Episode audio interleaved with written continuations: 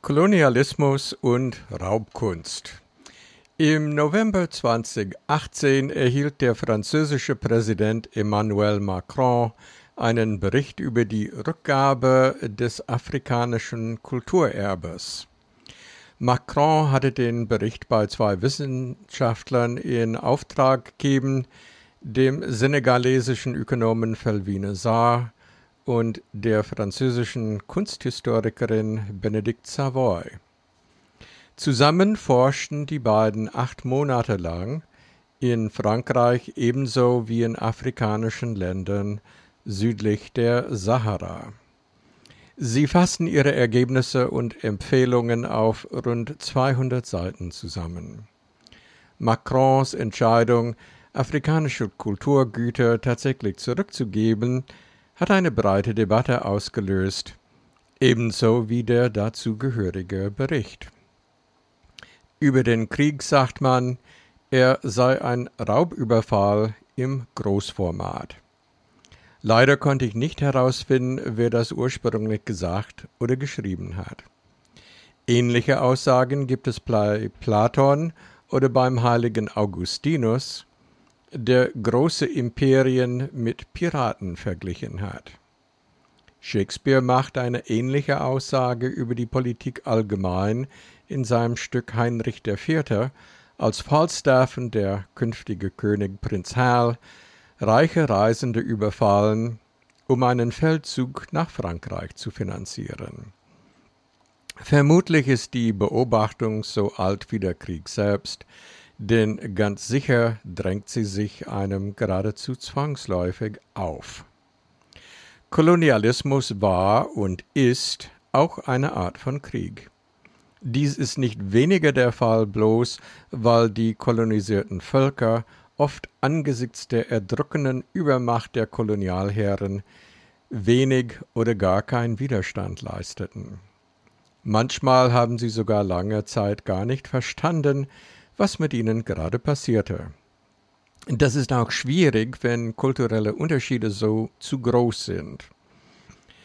Als irgendwelche weißen Europäer aus den Niederlanden die Insel Manhattan für ein paar Glasperlenketten und anderen billigen Talmi kauften, haben die Indianer sich vermutlich scheckig gelacht über die naiven Fremden, die glaubten, man könnte eine Insel, ein Stück Erde, was allen Menschen überall auf der Welt gehört, kaufen. Erst später haben sie verstanden, dass dieser Kauf nach dem europäischen Recht gültig war, Bestand hatte. Es war womöglich das erste Missverständnis in einer ganz langen Reihe von Missverständnissen. Es gibt etwas, einen deutschen Ausdruck dafür habe ich nie gefunden, das nennt sich auf Englisch Outside Context Problem. Gemeint ist, eine Kultur, ein Volk hat ein bestimmtes Verständnis der Welt entwickelt und ein System, das mit diesem Verständnis ganz gut umgehen kann. Dann taucht plötzlich was Neues auf, etwas aus einem anderen Kontext, aus einer anderen Welt. Und dieses neue Etwas wirft die alten Gewissheiten über den Haufen. Das ist den indigenen Völkern in Norden Südamerika, in Afrika und in großen Teilen von Asien passiert. Die Berechenbarkeiten der Steinzeit, des Nomadentums, der nachhaltigen Subsistenzwirtschaft nah an der Natur wurden über den Haufen geworfen von Menschen, die riesige Segelschiffe mit Kanonen und Soldaten mit Musketen hatten. Von Menschen, die Geld und Gesetze, die Steuern, Grenzmarkierungen und Eigentumsurkunden hatten. Das mag zwar ein wenig formal klingen, hatte aber eine große Bedeutung. Ich habe mal in Mediavistik einen Hauptseminarschein über die deutsche Ostkolonisation gemacht. Da wurde uns erklärt, dass man Schlesien, Pommern oder Ostpreußen besiedeln konnte, obwohl es da schon eine indigene Bevölkerung gab, aber nicht etwa Polen, Böhmen oder Mähren. Der Grund? Letztgenannte Gebiete hatten eine anerkannte staatliche Ordnung. Man konnte diese Länder nur mit einem von der Kirche akzeptierten Casus belli, also mit einem legitimen Kriegsgrund, angreifen. Die anderen Siedlungsgebiete hatten jedoch nichts, was das christliche Mittelalter als staatliche Strukturen anerkannt hätte. Und natürlich war das dort lebende Volk somit rechtlos. Man konnte nehmen, was immer man wollte. Und was für die deutsche Landnahme in den slawischen Siedlungsgebieten galt, galt auch für Land und sinngemäß auch für Kunstwerke in den späteren Kolonien der europäischen Länder. Mangels von den Europäern anerkannten Eigentumsverhältnissen gehörten Kunstwerke automatisch den neuen Kolonialherren, soweit diese sie haben wollten was allerdings nicht zwangsläufig bedeutet, dass alles nur gestohlen oder geraubt wurde. Die Sachlage ist schon etwas komplizierter. In Deutschland befinden sich ungeachtet seiner relativ kurzen und auf wenige Länder beschränkten Kolonialgeschichte eine sehr große Zahl afrikanischer Kulturgüter in staatlichen, kommunalen oder privaten Sammlungen. Spätestens seit 2015 führte die Ankündigung, die Bestände des Ethnologischen Museums in Berlin in das künftige Humboldt-Forum zu übernehmen, zu Diskussionen in der Öffentlichkeit und Wissenschaft über die Neubewertung der Kolonialgeschichte sowie der kolonialen Sammlungen. Auch schon vor der für Ende 2019 angekündigten Eröffnung stand das Humboldt-Forum in der Kritik. Unter anderem wurde der Vorwurf erhoben, sich durch den Verweis auf gründliche Provenienzforschung der Forderung nach dauerhaften Restitutionen entziehen zu wollen.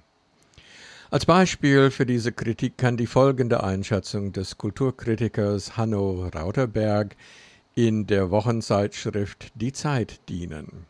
Ein Zitat.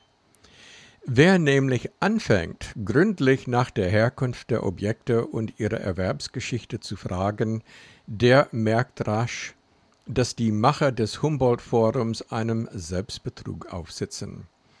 Sie wollen das Schloss als ein Ort der Toleranz und Umsicht preisen.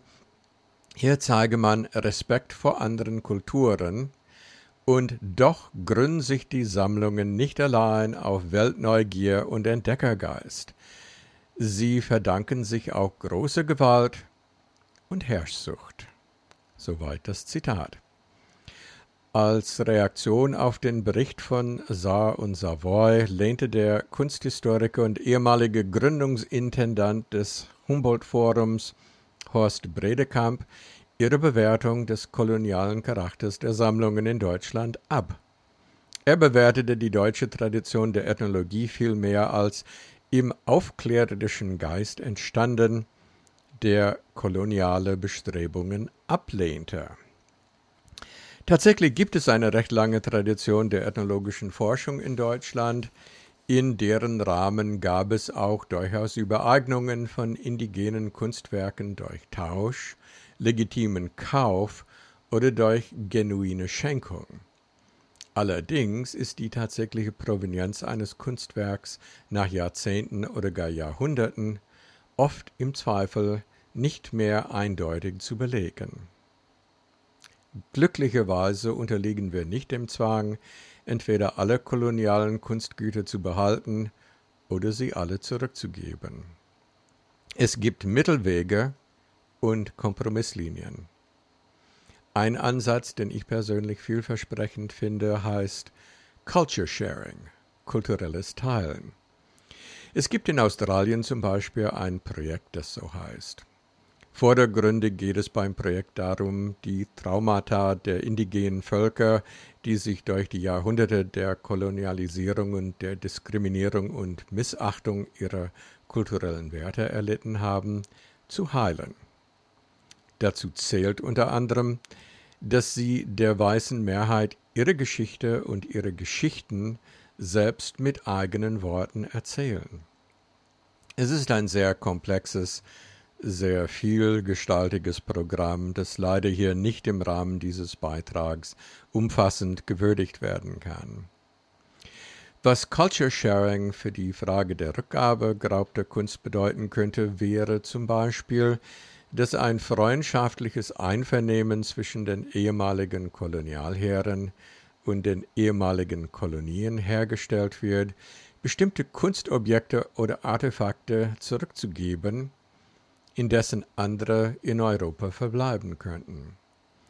Dies diente dann auch dem Ziel der besseren Information und Bildung im Hinblick auf die indigenen Kulturen und Geschichten. Teilweise hat die westliche Wissenschaft durch Erforschung der Kunstobjekte wertvolle Erkenntnisse gewonnen. Darauf kann man durchaus stolz sein, und dieses Wissen bleibt uns natürlich auch dann erhalten, wenn die Objekte selbst an die Ursprungsorte zurückgehen. Auch wird man es sicher nicht versäumen, hochwertige Fotoaufnahmen oder sonstige wirklichkeitsgetreue Nachbildungen anzufertigen. Insofern gibt es hier sicher gute Möglichkeiten, das Richtige zu tun und gleichzeitig das Weltwissen zu mehren und der Völkerverständigung zu dienen.